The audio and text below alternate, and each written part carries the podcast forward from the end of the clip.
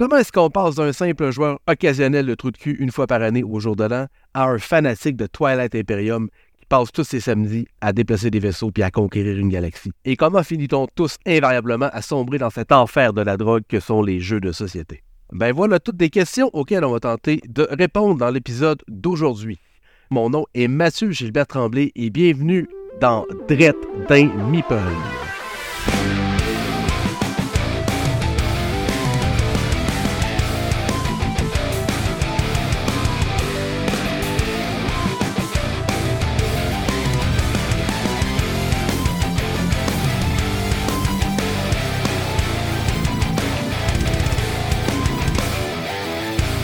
Bonjour tout le monde et bienvenue dans ce nouveau podcast qui parle de jeux de société.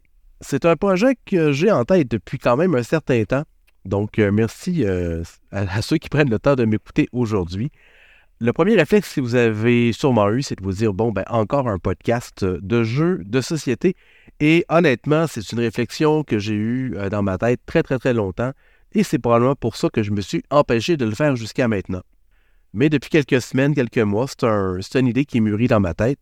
Puis euh, j'ai eu l'idée, en fait, d'arriver avec un concept qui était un petit peu différent. Donc, ce que je trouvais, c'était dans les podcasts euh, qui parlent de jeux de société. Euh, typiquement, on, va capitaliser beaucoup sur les, sur, les, sur les reviews de jeux. On va beaucoup parler de mécanique, on va beaucoup parler de ce qui.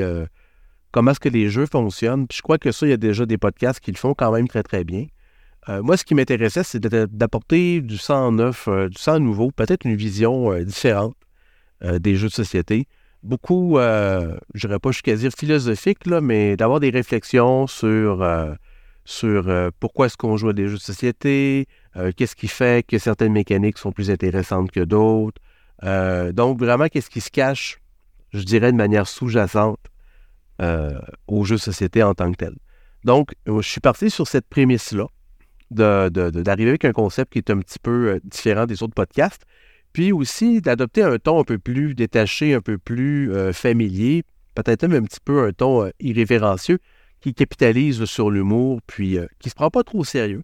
D'ailleurs, j'espère que vous aimez les jeux de mots, parce que Dread d'un Meeple, si, si vous connaissez un petit peu l'anglais, vous avez compris immédiatement le jeu de mots là-dedans. C'est un peu vulgaire pour certains, mais pour d'autres, c'est un clin d'œil direct à certaines cartes dans Cards Against Humanity ou dans Lost Jeu. Je ne sais pas si l'on traduit celle-là. Mais quoi qu'il en soit, c'est vraiment un pilote aujourd'hui. C'est pour ça que c'est même pas l'épisode 1, c'est l'épisode 0. Euh, puis j'avais comme désir de vous parler un peu de moi puis de mon parcours euh, au niveau des jeux de société. Cependant, je voulais pas que ce soit juste un monologue de, de moi qui parle de mon background pendant comme 25 ou 30 minutes. Donc, j'ai eu l'idée, en fait, de combiner ça, euh, de faire un parallèle avec la manière que, j'ai été introduit dans ce domaine-là, avec un parcours qui, à mon avis, est partagé par plusieurs centaines d'autres personnes. Donc, ce que je vais vous euh, présenter aujourd'hui, ce n'est pas euh, la science infuse. Je ne pense pas avoir raison à 100% sur toute la ligne, mais je crois que c'est quand même c'est un parcours qui va être qui va être partagé par plusieurs. Donc, l'épisode d'aujourd'hui s'appelle très, très, très humblement Vas-y c'est ma première fois. Par contre, juste avant de se lancer, j'aimerais quand même prendre quelques instants pour euh, me présenter. Donc, euh, moi, c'est Mathieu Gilbert Tremblay. J'approche euh, la quarantaine avec une certaine réticence, je dois l'avouer.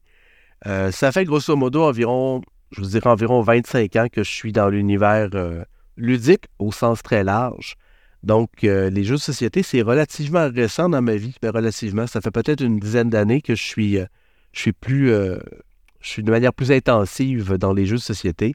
J'ai eu ma phase Warhammer où est-ce que j'ai collectionné d'innombrables armées et peint d'incalculables figurines. J'ai eu ma phase jeu de rôle aussi dans laquelle j'ai j'ai voltigé pendant quelques années mais les jeux de société sont relativement récents dans mon parcours et on va découvrir tout à l'heure pourquoi j'ai été si euh, tardif à m'immiscer dans, dans cet univers fantastique. Euh, donc, euh, je me considère comme un geek, comme un, comme un nerd aussi. donc, c'est là mon parcours, je vous dirais. je suis, avec le temps, j'ai également développé une passion pour la conception de jeux. Euh, puis, dans le cadre de mon métier, je suis amené à, communiquer très souvent avec les gens. Donc, euh, le podcast, c'était vraiment un, défi que je voulais me lancer. C'est une extension aussi, une sorte de déformation euh, de mon côté professionnel dans le cadre de mes fonctions. Donc, voilà pour mon parcours. Puis évidemment, ben, au fur et à mesure que les podcasts seront produits et, diffusés, vous aurez assurément euh, l'opportunité d'en apprendre un peu plus sur moi.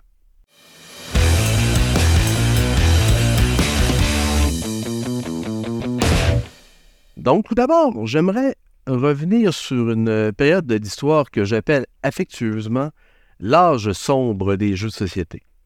Euh, je vous parle des années 70, 80, euh, parce qu'évidemment, les jeux de société existent depuis l'histoire du monde. je ne vais pas m'attarder là-dessus. Euh, les échecs, euh, les, dames, tous ces jeux qu'on voit de, lancer de dés pirates, de, de runes. je pense que d'autant, dès le moment qu'il y a eu des humains sur la Terre, ils ont cherché à se divertir, mais je vous parle vraiment de ce qu'on pourrait appeler le jeu de société plus moderne un petit peu. Donc, je pense à des jeux comme euh, Destin, euh, Clue, Connect 4, Candyland aussi, le jeu avec des bonbons que je mélange tout le temps avec Destin, mais que c'est deux jeux, complètement différents. Euh, Guess Who, je pense que c'est Devine qui en français. Donc, ces jeux-là, Serpent Échelle et compagnie. Donc, ces jeux-là ont comme caractéristique, je crois, c'est la première constatation que, je propose de faire, euh, à cette époque-là, en fait, les jeux de société étaient vraiment considérés comme les jouets. Puis, je ne sais pas s'il y a des fanatiques de jeux vidéo euh, qui m'écoutent, mais euh, vous allez voir dans, l'épisode d'aujourd'hui, je vais faire quand même plusieurs parallèles avec le domaine des jeux vidéo parce que je crois que ça, sensiblement, avec un certain décalage, c'est passé par les mêmes cases, sans, jeu de mots. C'est passé par les mêmes cases, puis ça semble se diriger vers les mêmes, les mêmes dans la même direction également. donc, à cette époque-là, un peu comme les jeux vidéo, justement, les jeux de société étaient vraiment destinés à un public plus au niveau des enfants, avec donc le snobisme, puis un peu le dédain que des adultes peuvent avoir versus des jouets pour, euh, pour les enfants. Et des jeux, il y en a eu plusieurs. Il y en a certains qu'on entend encore parler aujourd'hui. Celui qui assurément a su euh, tirer le plus son épingle du jeu, c'est Monopoly. Monopoly, qu'on l'aime ou qu'on le déteste, c'est quand même euh, un, pilier, un pilier important du jeu de société. Mais je m'en sers souvent comme exemple, je dirais, pour témoigner de ce qui fait, selon moi, en sorte que les gens ont encore des préjugés vis-à-vis des jeux de société aujourd'hui. Parce que quand on pense à ça deux minutes, Monopoly, les règles euh, sont confondantes. Vous pensez connaître les règles de Monopoly. Vous croyez les connaître. Mais posez-vous la question, qui parmi vous a déjà lu les règles de Monopoly en papier? Est-ce que vous avez déjà vu une boîte qui contenait encore les règles de Monopoly? Ben, la réponse est forte. Il y a forte de chances que la réponse soit non. Monopoly, moi, je me l'ai fait enseigner de manière orale par des gens qui probablement l'ont appris oralement par d'autres personnes aussi. Je vais vous donner une anecdote, par exemple. Pourquoi est-ce que les gens détestent énormément Monopoly? C'est que c'est interminable. Mais saviez-vous que quand vous arrivez sur un terrain, vous avez deux possibilités. L'acheter, soit tout le monde la connaît, mais la deuxième possibilité, ce n'est pas que de ne pas l'acheter. Si vous ne l'achetez pas, il y a alors une enchère parmi tous les autres joueurs pour prendre possession de ce terrain-là. Donc, imaginez à quel point on peut économiser du temps si on joue avec les bonnes règles de Monopoly. Mais il n'empêche que Monopoly, euh, ça témoigne bien des jeux de cette époque-là, c'est-à-dire des règles outrageusement complexes versus, on va dire, la, la, la, la difficulté réelle du jeu. C'est des jeux qui encouragent énormément la confrontation, la trahison, qui encouragent de crosser nos amis, de fourrer notre famille. Donc, puis c'est des, des, des, jeux aussi qu'on peut être éliminé très très tôt. Qui n'a jamais pris part à une partie Monopoly été malchanceux sur deux, trois jets de dés, tombe sur les mauvaises cases, puis se fait exclure de la partie pour les deux heures et demie qui suivent. Donc, globalement, je dirais que les jeux de société à cette époque-là n'avaient rien vraiment pour plaire. C'était ni le bon produit, ni la bonne audience, ni le bon moment. Pour faire un parallèle, c'est un peu comme, je dirais, l'iPad de Apple. Tu sais, je veux dire, Apple n'a pas inventé la tablette. HP l'avait déjà fait des années auparavant. Mais HP, c'est une compagnie qui n'est pas cool, qui faisait un produit qui était mal adapté à la clientèle, la technologie n'était pas au point. Donc, le produit existait, mais il n'était pas peaufiné. Donc, en définitive, ça ne l'a pas levé.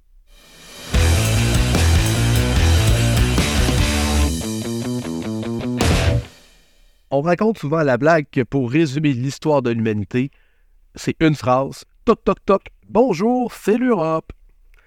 Et ça semble être encore le cas également avec les jeux de société.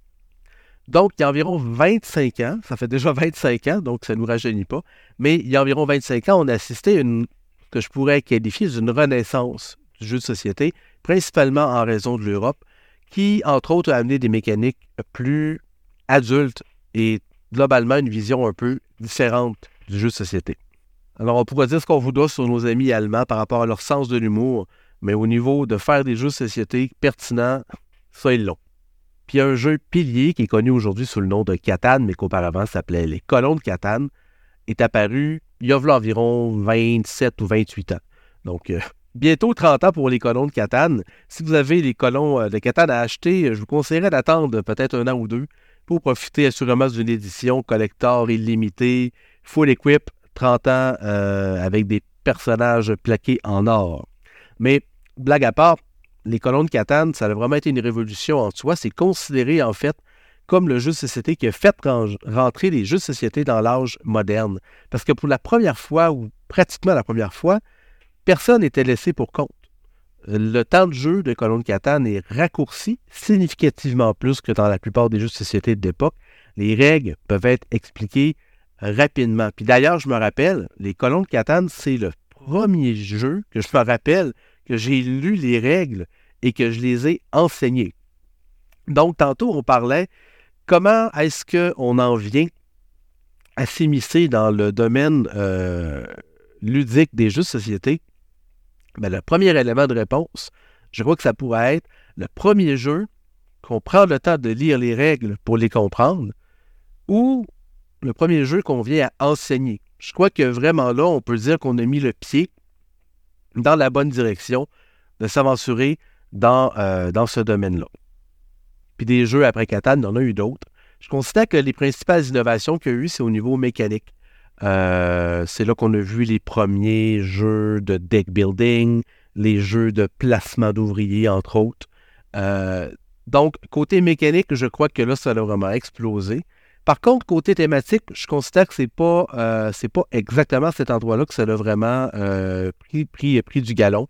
Souvent, les jeux d'époque ont des thématiques plus historiques, futuristes. On reste dans les référents euh, des valeurs sûres. On peut beaucoup faire de parallèles avec le cinéma, je dirais.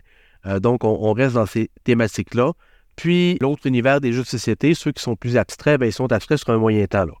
c'est des formes, des couleurs, des chiffres, mais il n'y a rien de très ésotérique dans les thématiques un peu plus abstraites. Je considère que c'est vraiment les, euh, aventuriers du rail qui, euh, qui marquent, selon moi, le prochain euh, step de l'évolution au niveau des thématiques.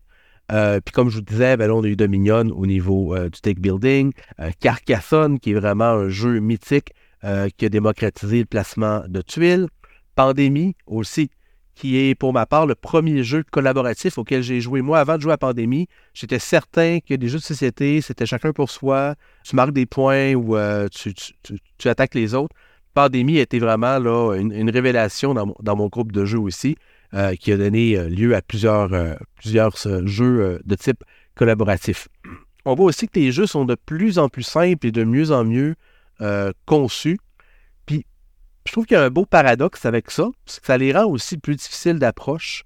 En apparence, ça peut sembler vraiment simple de juste lancer des dés d'avancer un, foutu fer à repasser sur une piste carrée, mais quand on connaît moindrement les jeux de société, on se rend compte que Monopoly est vraiment plus complexe euh, à apprendre puis à enseigner que certains jeux qui ont juste le défaut d'avoir une iconographie qui est claire en réalité. Puis il y a aussi de ça, je crois que les gens ont peur de s'aventurer vers certains, euh, certains jeux de société parce que les mots sont remplacés par des icônes. Puis ça a l'air comme d'un devoir ou ça a l'air vraiment mélangeant. Mais de nos jours, les jeux avec les icônes sont vraiment bien développés. Il y a de la réflexion là-dedans. Puis normalement, tu as besoin de connaître quelques icônes pour être en mesure de toutes les connaître. Donc, euh, je voulais souligner ce paradoxe-là. Je, le trouvais quand même intéressant de le mentionner. Puis, tu sais, en, définitive, je pense que une des étapes les plus importantes pour vraiment réussir à plonger dans le monde ludique, c'est vraiment de se faire confiance. Euh, puis de garder en tête que tout ce qu'on apprend va rendre la suite plus facile aussi. Donc, moi, personnellement, de mon côté, je suis rendu à un point où j'ai eu la chance de jouer à suffisamment de jeux de société, puis de, jouer avec des gens qui ont joué à suffisamment d'autres jeux, pour être capable d'expliquer un jeu rapidement en disant simplement, ben écoute, la mécanique de marquer des points de victoire, c'est comme dans tel jeu. Euh, on place des ouvriers comme dans l'âge de pierre. Euh, il y a des cartes actions un peu comme dans tel autre jeu. Donc, plus on joue à des jeux, plus ça devient facile d'expliquer euh, le jeu à d'autres personnes.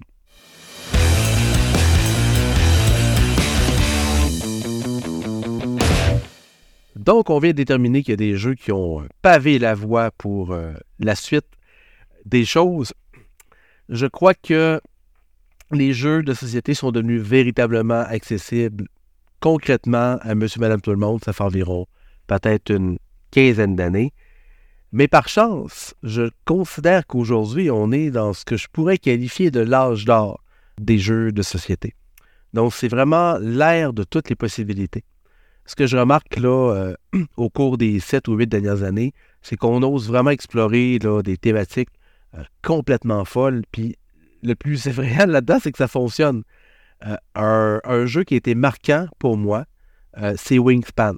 Donc, Wingspan qui n'a plus besoin de, présentation. je me rappellerai toujours, j'ai un ami qui m'appelle, qui, m'appelle, il me dit on va jouer à soir un jeu que j'appelle Wingspan. Je vais faire des recherches. Là, je me dis non, je m'excuse.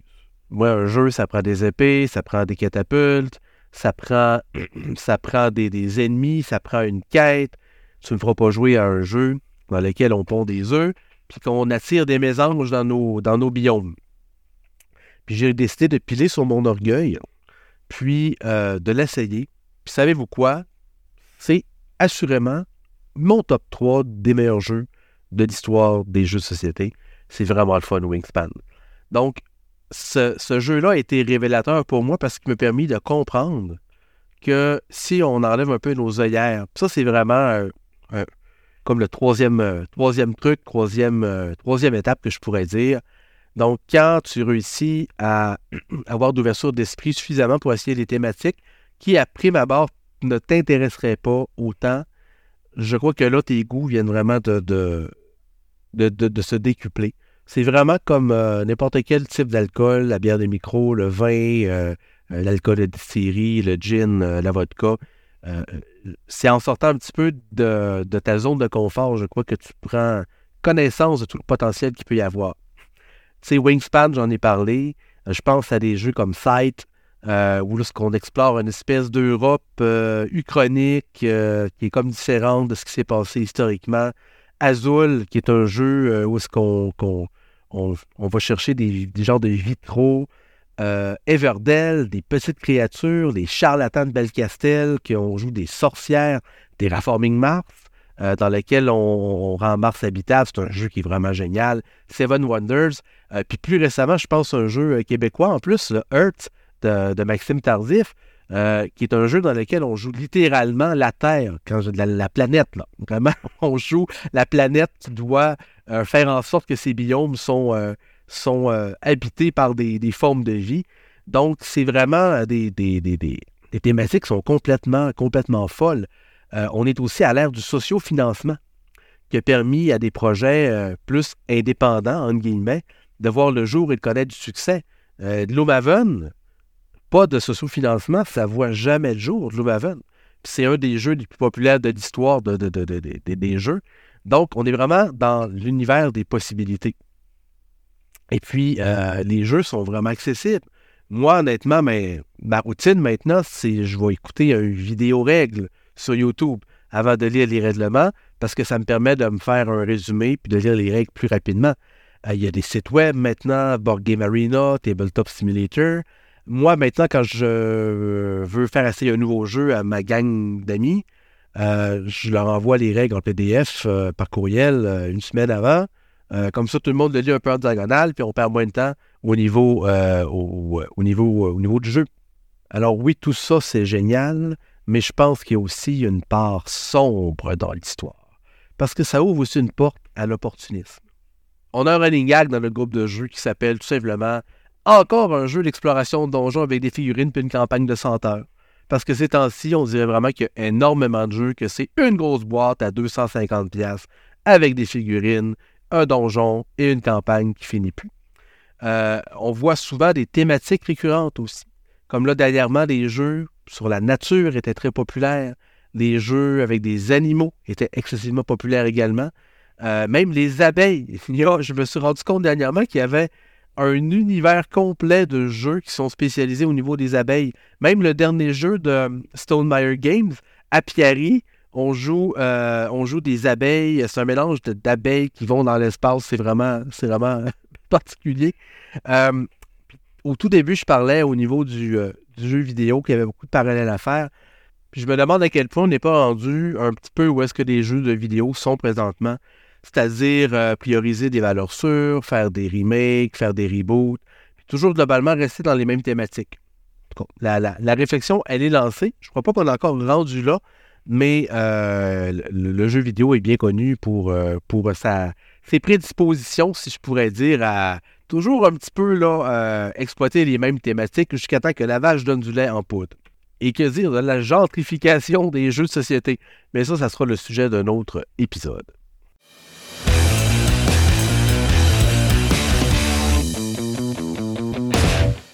Donc, en conclusion, qu'est-ce qu'on peut euh, tirer de tout ce que je viens de dire dans les euh, dernières 25-30 minutes?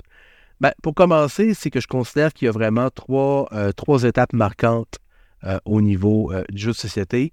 Le jeu de société que je dirais contemporain, destiné avant tout à une clientèle plus enfant. La deuxième étape, c'est quand ces jeux-là ont fait le bond dans le monde des adultes, donc qui sont devenus plus intéressants avec des thématiques un peu plus pertinentes pour des personnes plus âgées. Et la troisième étape, qui est l'âge d'or dans lequel on est présentement, où est-ce que là, ça s'est vraiment diversifié. Donc là, il y a vraiment des produits qui peuvent intéresser toutes les personnes. Donc, pour répondre à la prémisse de départ, comment est-ce qu'on en vient à passer de quelqu'un qui joue au trou de cul à Noël à un fanatique de Toilette Imperium qui euh, passe ses samedis à se casser la tête puis à planter des couteaux dans le dos de ses amis? Ben, la réponse, c'est pas tout à fait simple, mais je crois en fait que c'est une question euh, d'intention. Donc, je pense que la principale problématique, du moins les personnes à qui je parle de juste société, souvent ont une méconnaissance euh, du domaine. Donc, croient encore qu'on est à une étape antérieure à celle qu'on est présentement. Vont penser à tort que les jeux de société, c'est pour les enfants, que les jeux de société, c'est interminable, que les jeux de société, c'est difficile à comprendre, alors qu'en réalité, il existe tellement d'alternatives maintenant que c'est possible de faire jouer n'importe qui à n'importe quel jeu de société. Et croyez-moi, j'y arrive occasionnellement. Donc, je crois que c'est vraiment une question, euh, c'est vraiment une question en fait d'éducation, de prendre le temps d'expliquer aux gens euh, que euh, les jeux de société d'avant, ça n'a rien à voir avec les jeux de société d'aujourd'hui. Je fais souvent un parallèle un peu avec l'informatique aussi. Je sais que je suis dans, l'univers des octets puis des, puis des, des, des bits là, avec mes consoles de jeux puis, puis les ordinateurs. Mais pour les plus vieux d'entre vous qui ont eu la chance ou la malchance de faire de l'informatique des années 90, c'était le chaos total. Ça prenait des lunettes en fond de bouteille, ça prenait un manuel de 500 pages, puis ça prenait quasiment une maîtrise en informatique pour être capable d'installer un jeu. Alors qu'aujourd'hui, les iPads, je dire, ma, ma grand-mère de 75 ans est capable d'aller sur Internet, marquer des commentaires désagréables sur Facebook avec son iPad. Donc, il y a vraiment eu une facilité par rapport à ça. Puis je crois que c'est la même, approche, le même parallèle qu'on peut faire avec les jeux de société. Maintenant, il y a des thématiques pour tout le monde. Puis d'ailleurs, je crois qu'on devrait prioriser ça aussi. Je pense qu'on devrait beaucoup approcher les gens basés plus sur une thématique que sur des mécaniques. Je trouve que c'est pas très vendeur d'approcher quelqu'un en disant Hey, c'est un jeu de placement d'ouvriers. Ça, c'est pas intéressant. Mais si tu lui dis, par exemple, hey, on va jouer un jeu dans lequel on joue des petites créatures des bois, euh, sont super mignonnes, sont super plaisantes, tu ramasses des fruits, tu ramasses des brindilles, mais tu vas voir, c'est un jeu qui est vraiment stratégique, puis un enfant peut jouer à ça, mais un adulte va avoir autant de plaisir. Je trouve que c'est déjà plus vendeur que juste parler des mécaniques. Un autre truc que je peux donner aussi, c'est qu'on a quand même statué qu'on est à l'ère de l'information. Donc, euh, des jeux de société euh, classés par niveau de difficulté, des top 10 des jeux accessibles pour la famille. Il y en a plusieurs, euh, plusieurs centaines, voire des milliers sur Internet. Donc, c'est assez facile de vous trouver une liste de jeux qui sont faciles à introduire à des amis, à des collègues ou à, des membres de la famille. Donc, c'est vraiment d'y aller progressivement aussi. Puis il faut garder à l'esprit que, ben, invariablement, il y a des gens que ça va juste pas intéresser. Puis ça, il faut respecter ça également. Il ne faut pas l'enfoncer dans la gorge, le mordicus. Mais je crois qu'avec un petit coup de pouce, avec euh, une meilleure euh, manière d'expliquer puis d'entrer en matière, puis en rendant le tout un peu plus vendeur, je crois que vous allez être en mesure de, convaincre euh, votre belle-sœur ou votre cousin de construire des villes et de peupler des châteaux à Carcassonne à Noël prochain, plutôt que de vous faire sacrer une autre volée dans une triste game de trou de cul.